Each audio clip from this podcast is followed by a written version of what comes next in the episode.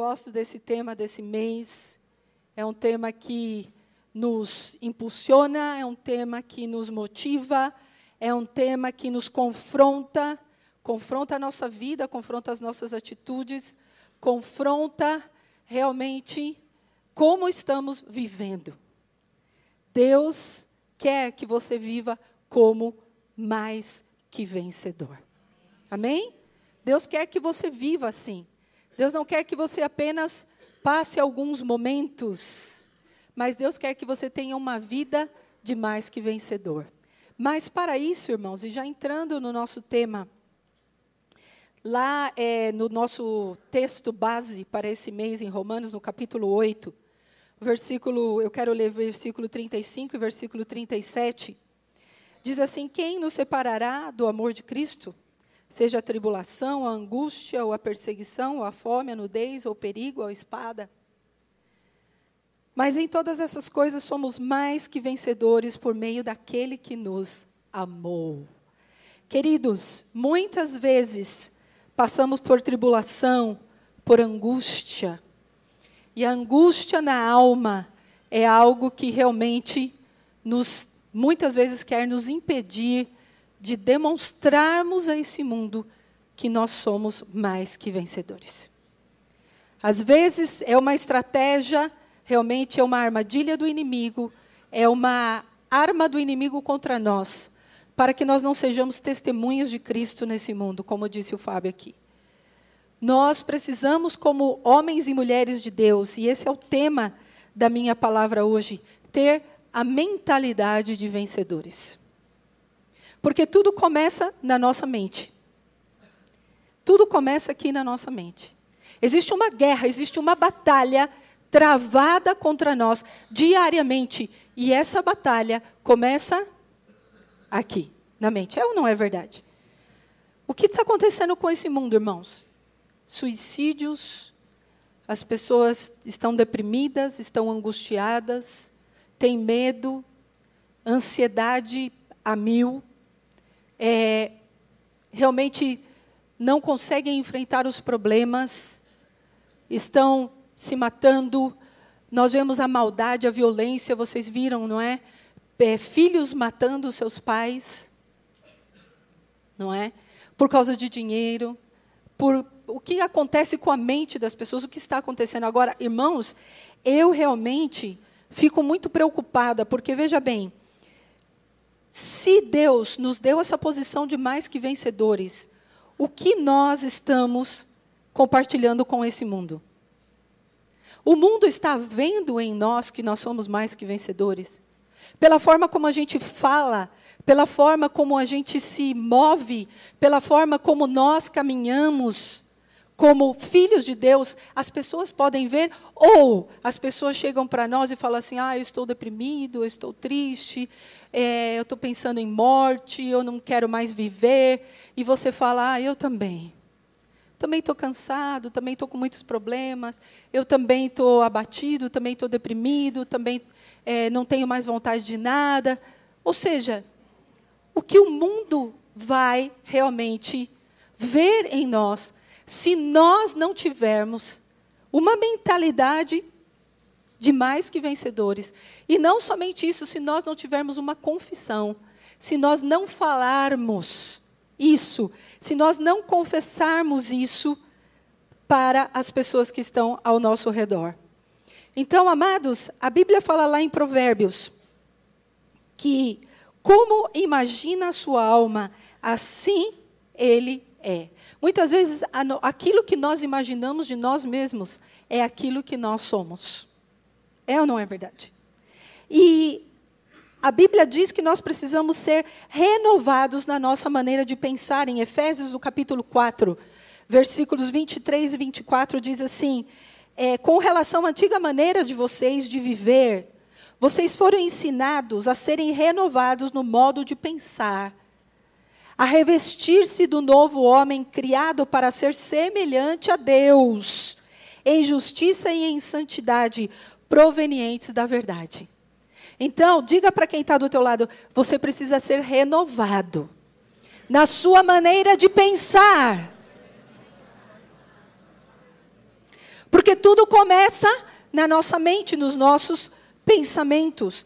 E como diz lá em Colossenses capítulo 3, versículo 2, mantenha o pensamento nas coisas do alto e não nas coisas terrenas. Eu estava lendo é, é, uma neurocientista que é uma serva de Deus.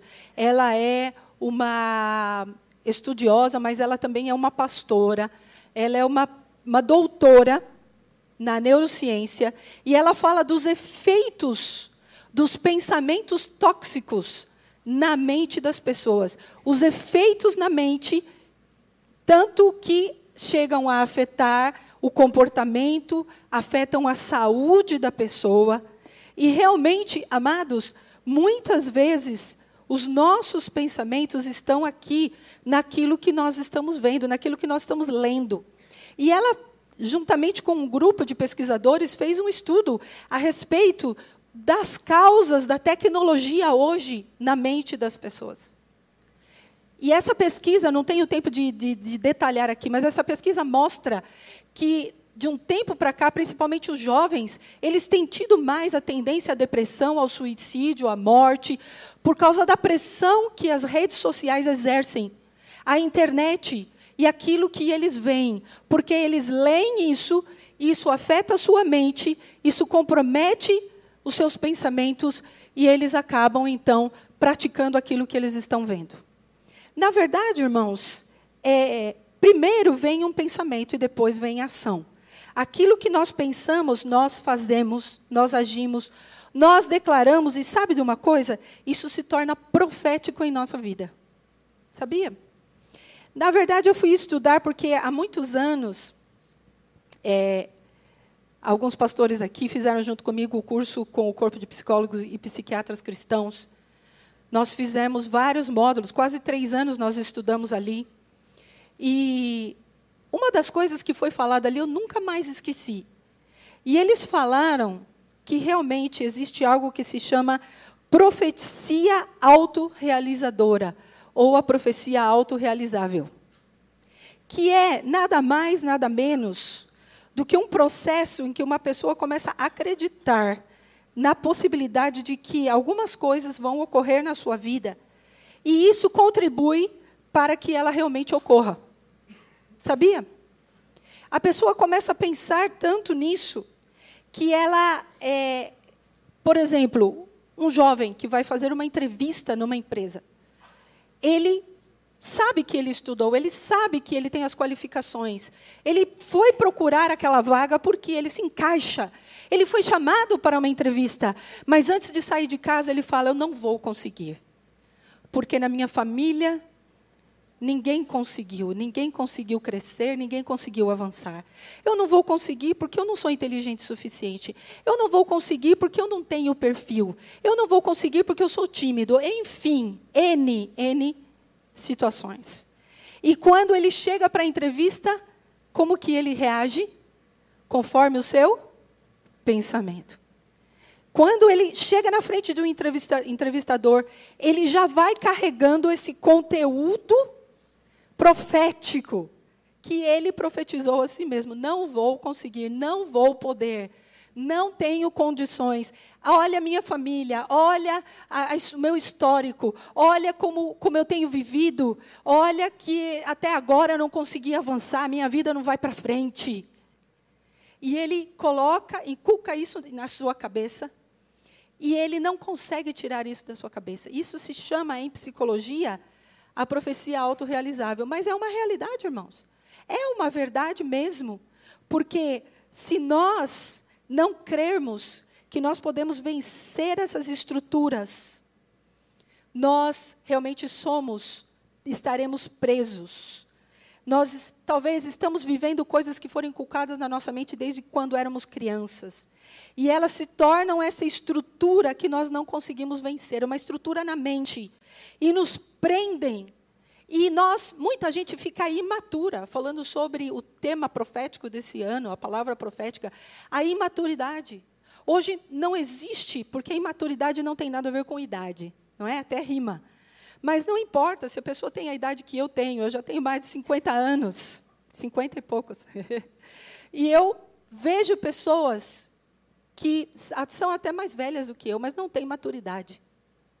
Que andam como crianças, que caminham sempre lamentando da vida, não conseguem avançar, não conseguem alcançar uma estrutura mental baseada na palavra de Deus, na força do Senhor e naquilo que Deus prometeu na Sua palavra.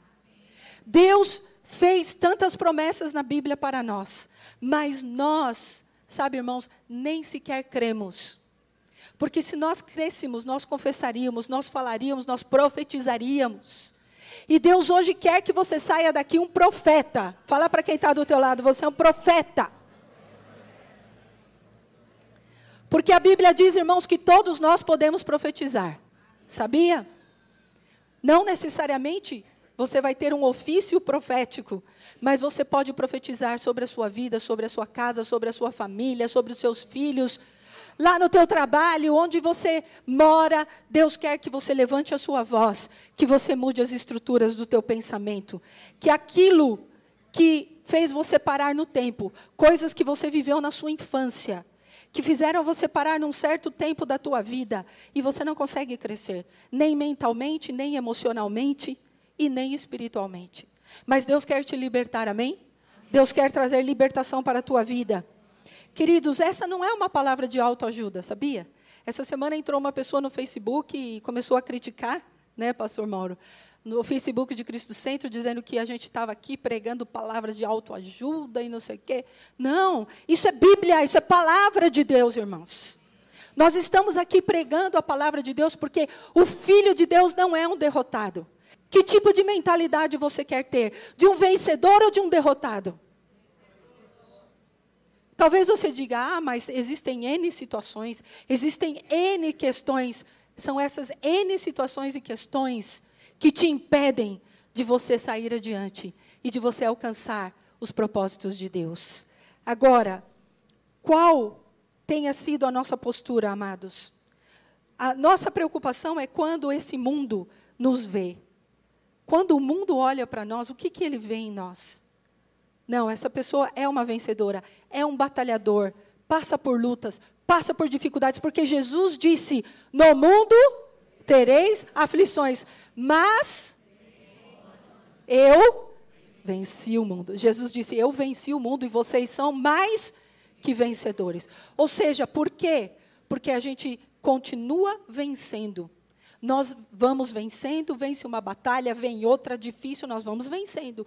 E vamos vencendo, e vamos caminhando, e vamos conquistando aquilo que Deus tem para nós. Agora, eu quero falar sobre dois personagens bíblicos. Um que tinha, que não tinha uma mentalidade de vencedor, e o outro que tinha uma mentalidade de vencedor. Lá no capítulo 6 de Juízes, todos vocês conhecem a história de Gideão. Gideão se você quiser abrir a tua Bíblia deixar aberta em Juízes capítulo 6. Gideão foi um homem que viveu realmente um período muito terrível do povo de Israel. Um período muito difícil. Logo no começo do capítulo 6, o Senhor fala: Olha, o meu povo, que eu tirei do Egito, aquele povo que eu libertei, aquele povo que eu operei maravilhas e milagres, eu prometi para eles que daria uma terra, eu prometi para eles que os abençoaria, mas o que, que eles tinham que fazer? Me obedecer. Não teriam que se prostrar diante de outros deuses, os deuses de outras nações. Não teriam que adorar outros deuses. Nós estamos falando muito hoje sobre adoração. A adoração, irmãos, é realmente o que Deus mais deseja do homem. O que significa a palavra adorar? É prostrar-se, é entregar-se, render-se somente a Ele. É estar diante dele apenas. E não diante de nenhum Deus, de nenhum homem, de nenhuma imagem, de nada. Nada. Apenas diante do Senhor. Foi o que o Senhor pediu ao seu povo, mas eles não obedeceram. Infelizmente, por causa da desobediência deles, vários inimigos se juntaram para destruir o povo de Israel. Os midianitas, os amalequitas e todos os povos que viviam naquele período naquela região. Eles se juntavam e a Bíblia diz, irmãos, que eles se acamparam ali onde estava o povo de Israel, onde estava o povo de Deus, e eles destruíam tudo que o povo de Israel tinha. Eles, eles matavam os gados, as ovelhas, eles destruíam todas as plantações. O que começou a acontecer com o povo de Deus? Eles começaram a passar fome, necessidade, ficaram em miséria. Eles foram tremendamente afetados.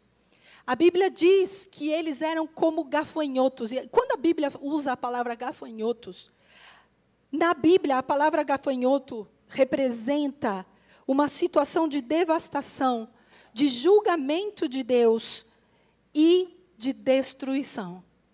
Então a Bíblia diz que aqueles povos se juntavam ali como, como gafanhotos, de, um, de uma maneira tão poderosa, tão grande ali, e vinham para destruir tudo o que o povo de Deus tinha. Agora, vocês imaginam que eles viviam escondidos, viviam em cavernas, com medo, com insegurança, sem um lugar fixo, porque eles tinham que estar sempre fugindo, estavam sempre sendo atacados, em profunda pobreza, miséria e sempre na expectativa. Já parou para pensar? Sempre na expectativa de que eles iam ser atacados, de que eles iam ser destruídos. Nesse contexto vivia Gideão. Nesse contexto. Talvez é fácil para nós olharmos e falar: "Poxa, mas Gideão era um cara que realmente estava mal, né? Por que, que ele realmente falou com Deus daquela forma?" Porque ele disse para o Senhor, quando o Senhor se apresentou para ele, falou assim: Onde estão as maravilhas que Deus fez, que, as, que os nossos pais contam que Deus fez com o nosso povo? Gideão estava amargurado contra Deus, escondido. Ele estava tentando trabalhar escondido para não ser visto. E Deus certamente já estava tratando no coração dele há muito tempo e Deus falou com ele, mas ele tinha uma mentalidade que tinha sido criada naquele ambiente. Aquele ambiente que ele vivia de destruição, de expectativa de morte, de violência. Aquele ambiente que ele vivia, não é? Onde havia pobreza, não sabiam se iam comer ou não onde vinham aqueles inimigos e ameaçavam e zombavam, zombavam deles e tratavam eles como se fossem nada absolutamente. Como o inimigo muitas vezes faz conosco, não é verdade? E coloca na nossa mente que nós não somos nada, não somos ninguém, não temos nada, somos pobres, incapazes. Então, era nesse ambiente que Gideão estava vivendo. A Bíblia diz, irmãos, que o Senhor enviou um profeta. E esse profeta disse para eles, por causa da desobediência de vocês, da idolatria, vocês estão sofrendo. Mas mesmo assim, pela infinita misericórdia do Senhor, o Senhor ouviu o clamor do seu povo. E Deus foi justamente falar com quem? Com Gideão. Gideão, quando o Senhor se aproximou de, dele, através de um mensageiro, nós não sabemos, a Bíblia fala que era um anjo. Eu fui procurar o significado, esse anjo pode ser um profeta, pode ser um mensageiro, ou pode ser uma teofania. O que é uma teofania? É uma manifestação de Deus, não é? Através de um homem. E Deus se apresenta a Gideão e fala: Olha, é, o Senhor está com você, poderoso guerreiro. Como poderoso guerreiro? Se Gideão estava bravo com Deus, Gideão estava reclamando com Deus. Vamos abrir lá em Juízes, no capítulo 6, para que nós possamos ver juntos. O que foi que Gideão falou com o Senhor? Porque ele estava manifestando aquilo que estava no seu coração. Ele estava muito triste com Deus. Mas eu tenho certeza que Deus já estava falando ao coração dele. Então, é, no versículo, capítulo 6, o versículo 10. E também disse a vocês: Eu sou o Senhor, o seu Deus. Não adorem os deuses dos amorreus em cuja terra vivem, mas vocês não me deram ouvidos. Então o anjo do Senhor veio e sentou-se sob a grande árvore de Ofra, que pertencia a Bisreíta Joás. Gideão, filho de Joás, estava malhando trigo num tanque de prensar uvas. Ele estava tentando enganar o inimigo, né? Para escondê-lo dos midianitas. Então, o anjo do Senhor apareceu a Gideão e lhe disse: O Senhor está com você, poderoso guerreiro. O que, que é isso? Eu estou aqui, triste, estou com medo, estou todo aqui preocupado. Que guerreiro! Com quem que Deus está falando aqui? Né? Aí ele começa a responder: Ah, Senhor, o Senhor está conosco? Por que aconteceu tudo isso? Não é o que a gente sempre pergunta, irmãos? Fala a verdade. Não mudou nada, nada, nada. Onde estão as tuas maravilhas que os nossos pais nos contaram quando dizem: Não foi o Senhor que nos tirou do Egito, mas agora o Senhor nos abandonou e nos entregou nas mãos de Midian. O Senhor se voltou para ele com a força que você tem. Vá libertar Israel das mãos de Midian. Não sou eu quem o está enviando? Com a força que você tem. Não é? Não é uma coisa estranha? Ou seja, não é estranho, não. Porque Deus via em Gideão aquilo que ele não conseguia ver. Gide, é, o Senhor enxergava em Gideão aquilo que ele mesmo não podia ver. Ele não conseguia enxergar. Certamente passaram pensamentos pela mente dele de se levantar, de defender o seu povo, de fazer alguma coisa pelo seu povo, mas ele muitas vezes pensou: não sou nada, eu não sou ninguém. Olha, Vamos continuar lendo aqui. Ele disse: é, Ah, Senhor, versículo 15: Como posso libertar Israel? Meu clã é o menos importante de Manassés e eu sou o menor da minha família. Ele cresceu com esse pensamento. Ele viu a sua família declarando isso: nós somos os menores. Nós não somos nada, nós não temos nada, nós somos pobres, nós somos miseráveis. Nós não conseguimos fazer nada, nós não, avançamos, não alcançamos nada. E ele absorveu esse pensamento, esse sentimento de derrotado. E sabe, não somente isso, irmãos, é, é, a forma como ele se via, ele criou essa mentalidade de derrotado. Naquele ambiente de destruição, o inimigo encontrou uma brecha e veio para tirar a paz, a alegria do povo, e principalmente de Gideão. E Gideão desenvolveu um pensamento de vítima. Isso eu preciso falar para vocês, porque hoje em dia, irmãos, como está difícil, como está difícil. As pessoas são tão vítimas tratam tudo com tanta é, uma atitude vitimizada. Coitado de mim. Eu sofri muito na minha infância. Eu tive muitos problemas. Eu, é, é, é eu tenho sofrido. Está muito difícil. E ela se coloca numa posição de vítima. E com essa posição vitimizada, não é? Ela não consegue vencer. Ela não consegue se levantar. Assim como tem uma mentalidade infantil, uma mentalidade imatura, também desenvolve uma mentalidade de vítima. Não é o que acontece na sociedade hoje, irmãos. Vamos falar a verdade. De repente você conversa com algumas pessoas e as pessoas dizem: Ah, eu sou assim por causa da sociedade. A sociedade me fez ficar assim. Eu não vou dizer, irmãos, que nós não temos problemas. Não é isso. Não vou dizer que, é, infelizmente, os, os governantes que nós elegemos, veja bem, não é? Que foram eleitos pelo povo, às vezes, às vezes não. Eles roubaram, eles mentiram, eles saquearam, assim como os midianitas e as outras nações fizeram com Israel, sim ou não? Saquearam, roubaram, destruíram. Nós também não fomos saqueados, roubados, destruídos? E nós vamos desenvolver essa mentalidade de vítimas? Nós vamos ser sempre as vítimas de tudo? Ninguém me ama, ninguém me quer. Tudo que eu faço é difícil, tudo é um problema, não quero mais nada na minha vida. Estou cansado de tudo. Irmão querido, essa é uma palavra de confronto para a tua vida nessa manhã. Saia dessa posição de vítima.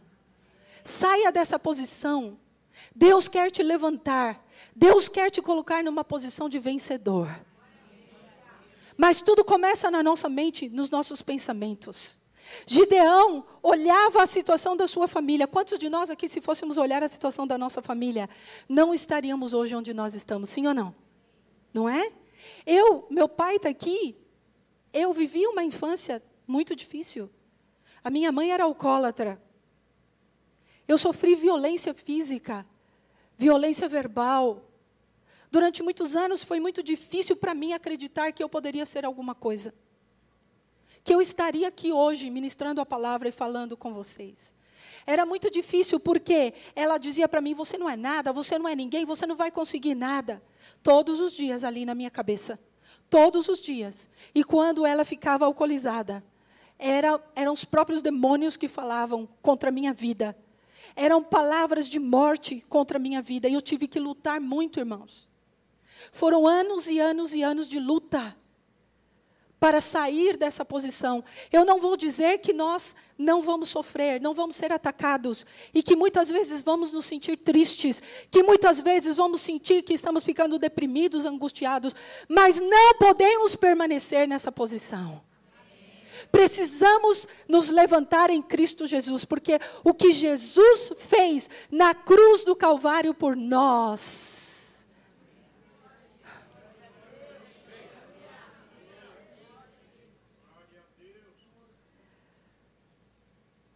o que Jesus fez na cruz do Calvário por nós. Você sabia, eu fui estudar o que significa a palavra salvação, e eu quero falar isso para você. A palavra salvação significa restauração, saúde, paz, cuidado, libertação e vitória. Jesus Cristo veio para nos salvar. Veio para nos dar uma nova vida. E de que adianta, irmãos, que o mundo olhe para nós e veja que não há nada de diferente em nós? Que nós continuamos com essa mentalidade de vítima, de coitadinhos, perseguidos. Eu sou sempre perseguido. Ninguém gosta de mim, ninguém gosta do que eu faço. Eu sempre, eu, eu, eu, eu. O Senhor quer te tirar dessa posição hoje em nome de Jesus.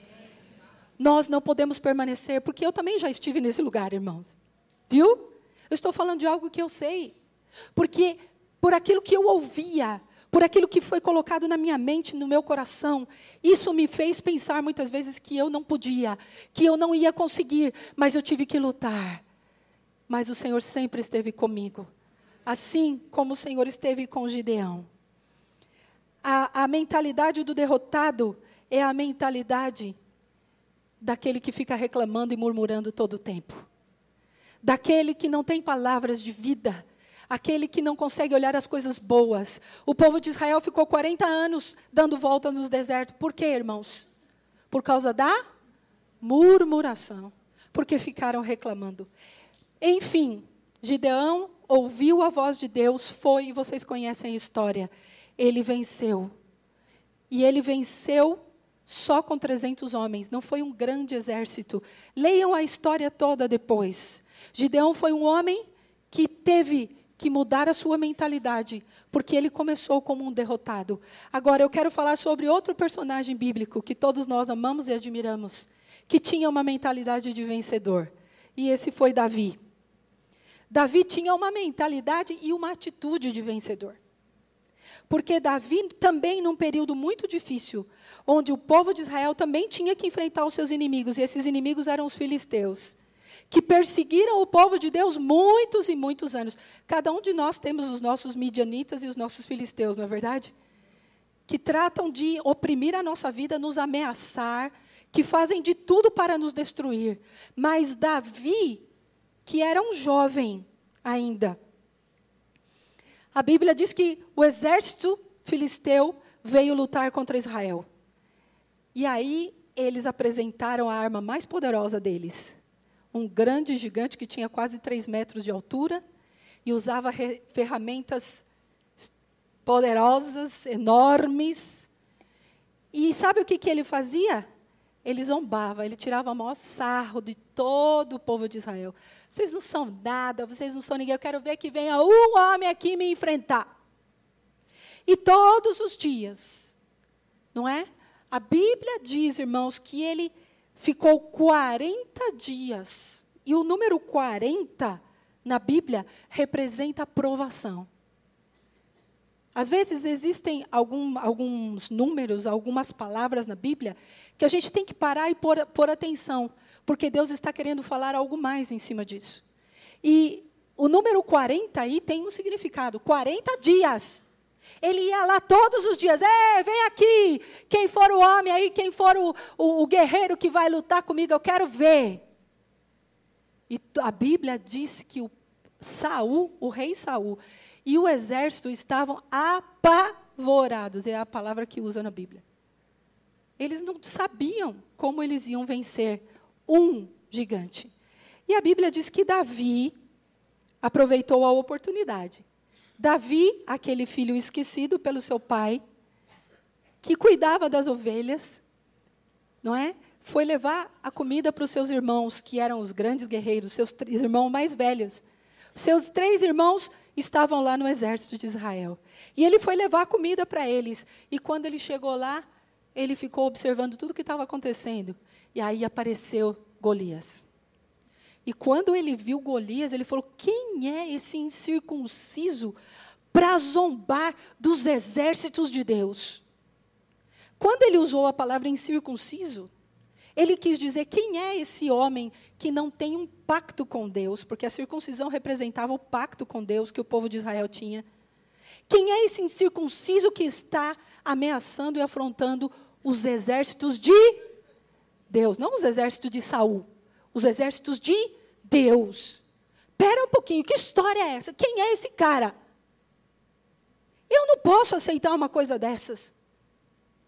E aí diz que Davi começou a ouvir sobre a audácia né, desse gigante. Ele ficava lá zombando, afrontando. E aí Davi ouviu que o rei Saul estava oferecendo muita riqueza e a mão da sua filha em casamento, se alguém vencesse esse gigante. Davi falou: ah, a gente vai unir o útil ao agradável aqui, não é verdade? Eu vou lutar com esse gigante, porque eu não tenho medo dele. Eu sou um vencedor. Eu já lutei com um urso, eu já lutei com um leão. Quando não tinha ninguém para defender as ovelhas, eu estava lá. E eu defendi. E eu me levantei, porque eu sou um vencedor. Queridos, algumas pessoas questionam, não é? Eu estudo a Bíblia, alguns, muitas pessoas, questionam. Será que era mesmo um urso? Será que era mesmo um leão? Pode ser figurativo, pode ser. Mas eu fui estudar sobre isso e é verdade, eram, eram urso e leão. E Davi não tinha medo, porque o medo é um paralisante. Diga para quem está ao teu lado: o medo é um paralisante. Ele te paralisa, ele te impede. Você olha o gigante e você já se sente derrotado. E você diz: Eu não vou fazer nada. Foi o que Gideão fez durante muito tempo. Mas Davi diz: não, espera um pouquinho. Não, não, não, não, não. Esse cara está vindo aqui zombar dos exércitos de Deus. Que história é essa? E Davi foi falar com Saul. Não é lá, lá eu estou correndo aqui, mas você encontra isso lá em 1 Samuel, no capítulo 17. Davi foi lutar. Davi foi se oferecer para Saul. E disse: Saul, rei, eu vou lutar com esse gigante. Todo mundo começou a rir da cara de Davi. Inclusive os seus irmãos. Seu metido, seu presunçoso. O que, que você veio fazer aqui, moleque? Você não é nada, você não é ninguém. Ignoraram, desprezaram a Davi. Qual foi a reação de Davi? Pode falar o que você quiser que eu sou um desprezado, que eu sou um ignorado, que eu não sou ninguém, que eu sou um pastor de ovelhas, porque para os grandes guerreiros, porque os irmãos de Davi eram grandes guerreiros, para eles, um pastor de ovelhas não era ninguém, não era nada. Mas Davi sabia, ali no seu coração, quem ele era em Deus. Ele conhecia o seu Deus, ele sabia, ele tinha uma mentalidade de vencedor, e ele sabia que ele podia se oferecer. E aí vocês conhecem a história, ele vestiu aquela roupa, ele colocou aquela roupa toda especial, né, a armadura de, de, de Saul, não deu certo. Falou, ah, peraí, não dá, eu não quero usar essa armadura, eu não vou vencer com nenhuma arma humana. Aqui nós entendemos que a arma que Deus às vezes quer usar é armas espirituais. E nós estamos tentando usar armas naturais. Nós queremos usar nossa boca, ficar falando, ficar reclamando, ficar resolvendo as coisas do nosso jeito, enquanto que Deus está dizendo: lute com as armas espirituais. Davi disse: Eu não vou usar nada disso. Eu não vou usar essa armadura. E Deus deu uma estratégia para ele. E ele disse assim, lá em 1 Samuel 17, 47. Ele disse assim: Todos que estão aqui saberão que não é por espada ou por lança que o Senhor concede vitória. Pois a batalha é do Senhor e ele entregará todos vocês em nossas mãos. Você pode dar um aplauso ao Senhor por isso, queridos. Aleluia!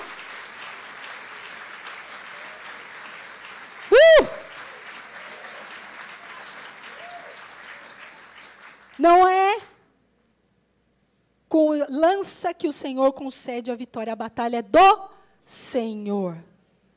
Então, ele tinha, depois a Bíblia diz que Davi tinha êxito em tudo o que ele fazia, pois o Senhor estava com ele. Vendo isso, Saul teve muito medo dele. Todo Israel e todo Judá, porém, gostavam de Davi, pois ele os conduzia em suas batalhas. Isso está em, em 1 Samuel 18, 14 a 16. Por que, que Davi, de pastor de ovelhas, passou a ser um comandante de um exército? Porque ele tinha uma mentalidade de vencedor. Porque ele conhecia o Senhor que ele tinha. Ele sabia que a salvação que Deus tinha dado para ele, ela era total e plena. A salvação que o Senhor nos deu, amados, é ampla. Não é alguma. Deus não te salvou só para você ficar esperando ansiosamente para chegar no céu. A salvação é para nós agora. A salvação de Deus, os benefícios da salvação são para nós agora. A libertação, a transformação, a paz, a saúde, a alegria. Esses são os benefícios da salvação de Cristo. Estamos desfrutando dessa salvação? É uma pergunta. Enquanto que eh, muitas pessoas estão se fazendo de vítima, né? Eh, Davi não se importou com o que os seus irmãos falaram para ele, desprezaram ele. Isso me fez lembrar de José. José, quando estava lá no Egito, em nenhum texto bíblico, irmãos, eu fui procurar, nenhum texto bíblico José reclamou. Eu fui mandado para cá, meus irmãos me desprezaram, me ignoraram, eu sou uma grande vítima e eu fui jogado num, numa cova, fui vendido, fui humilhado, fui trabalhar como escravo. Em nenhum momento José falou isso. Disse? Em algum lugar? Muitos e muitos anos depois ele se encontrou com seus irmãos. E a Bíblia diz que quando ele começou a conversar com eles, o que, que ele foi fazer? Ele foi chorar. Diz que um momento ele pediu licença e foi chorar, porque ele sentia amor pelos seus irmãos. Ele perdoou os seus irmãos. Precisamos perdoar as pessoas que nos desprezam, que nos humilham. Precisamos perdoar, irmãos, precisamos ignorar. Não é? Precisamos perdoar aqueles que fazem mal para nós, porque a Bíblia diz lá que José depois disse assim: "Vocês pensaram que o que vocês fizeram foi para o mal, mas Deus tornou o mal em bem." Pode ler lá em Gênesis. Tudo aquilo que o inimigo achou que tinha feito contra José, porque José, infelizmente, quando ele recebia os sonhos de Deus, quando Deus falava com ele, ele começou, não é? Até o pai dele, até Jacó, disse para ele assim: José, menos. José, menos. Porque ele ficava falando, ele era o preferido do pai. Deus tinha que trabalhar no coração de José. José foi levado como escravo, ficou na prisão, foi humilhado, ficou sozinho, sofreu, foi esquecido. Mas ele não deixou de adorar e pensar em Deus, e um dia o Senhor o levantou a uma posição de vencedor. É isso que o Senhor quer fazer conosco. Sabe por quê, irmãos? Porque lá em 1 Timóteo 2 Timóteo, perdão, capítulo 1, versículo 7. Leia comigo. 1 Timóteo 1, 7. Diz que o Senhor não nos deu um espírito de covardia, mas de poder, de amor e de equilíbrio ou domínio próprio. Algumas versões dizem: o Senhor não nos deu um espírito de timidez o Senhor não te deu esse espírito, mas Ele te deu um espírito de poder, de amor, de domínio próprio, de equilíbrio. Isso foi o Senhor que te deu lá na cruz do Calvário. Nós não temos isso porque nós merecemos. Nós não temos isso porque nós somos bons. Nós não temos isso porque nós fazemos boas obras. Nós temos isso por causa da misericórdia, da graça do Senhor. E por isso nós somos mais que vencedores. Mas o mundo está esperando, amados. Muitas pessoas estão tristes. Muitas pessoas estão tomando remédios para ansiedade. Muitas pessoas estão deprimidas. Muitas pessoas estão se suicidando. Muitas pessoas já passaram por coisas muito difíceis. Não querem mais viver. E nós temos a resposta para esse mundo. A salvação que Cristo nos deu na cruz do Calvário nos fez mais que vencedores. E nós precisamos caminhar assim. Não somos as vítimas, não somos as criancinhas sofredoras. Não somos assim, irmãos. Somos mais que vencedores em Cristo Jesus. E Ele quer que você assuma essa posição. Ele quer que você viva nessa posição e que você desfrute de todos os benefícios que o Senhor tem através da sua salvação. Você tem desfrutado de todos esses benefícios? Ou você tem caminhado por essa terra com a cabeça baixa? Com medo do futuro? Com medo dos seus inimigos? Os seus inimigos te dominam. O medo, a tristeza, a angústia, a preocupação. Você não consegue se mover. Deus quer te libertar nessa manhã, em nome de Jesus. O Senhor quer que você seja liberto. Né? Nós vamos ter aqui na próxima semana uma escola de libertação. Se você quiser, venha, participe. Porque há momentos, irmãos, que realmente nós precisamos dessa grande libertação do Senhor. E eu quero que você fique em pé aí no teu lugar nessa manhã. Eu quero orar por você. Queria que você fechasse os seus olhos por um momento. Que você pudesse realmente fazer uma análise agora. Feche os seus olhos por um momento, só para você não se distrair. Faz uma análise nesse momento. Como é que você tem andado, como você tem vivido? Se você ainda não, não conhece Jesus Cristo como teu Salvador e Senhor, você que está aqui ou você que está nos assistindo pela internet, Jesus te ama.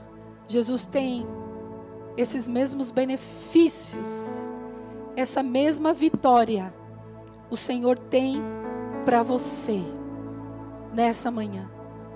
Esses mesmos benefícios o Senhor tem para a tua vida. Esses mesmos benefícios que eu e muitos outros aqui receberam, você também tem. Você quer entregar a sua vida a Jesus nessa manhã? Levanta a tua mão. Você quer que Jesus seja o teu Salvador? Isso mesmo.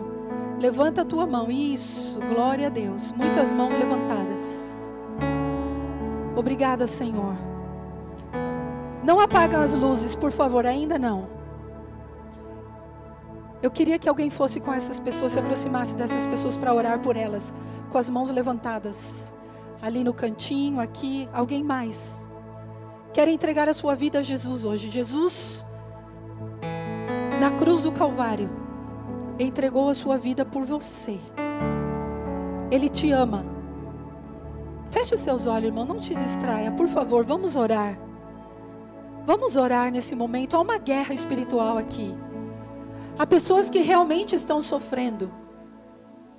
Há pessoas que realmente estão vivendo uma luta terrível. E agora eu preciso da tua intercessão. Você que sabe que você é um vencedor em Cristo. Eu preciso da tua intercessão nesse momento. Que você ore. Que você fale com o Senhor. Porque existe uma batalha. O inimigo quer atar, amarrar. O inimigo quer manter as pessoas presas. Mas nós, irmãos, fomos chamados para sermos mais que vencedores em Cristo Jesus. Existe em nossa vida uma promessa que aqueles que buscarem ao Senhor vão encontrá-lo. Se você buscar ao Senhor hoje, você vai encontrá-lo. Se você buscar ao Senhor de todo o teu coração, você vai encontrar o Senhor.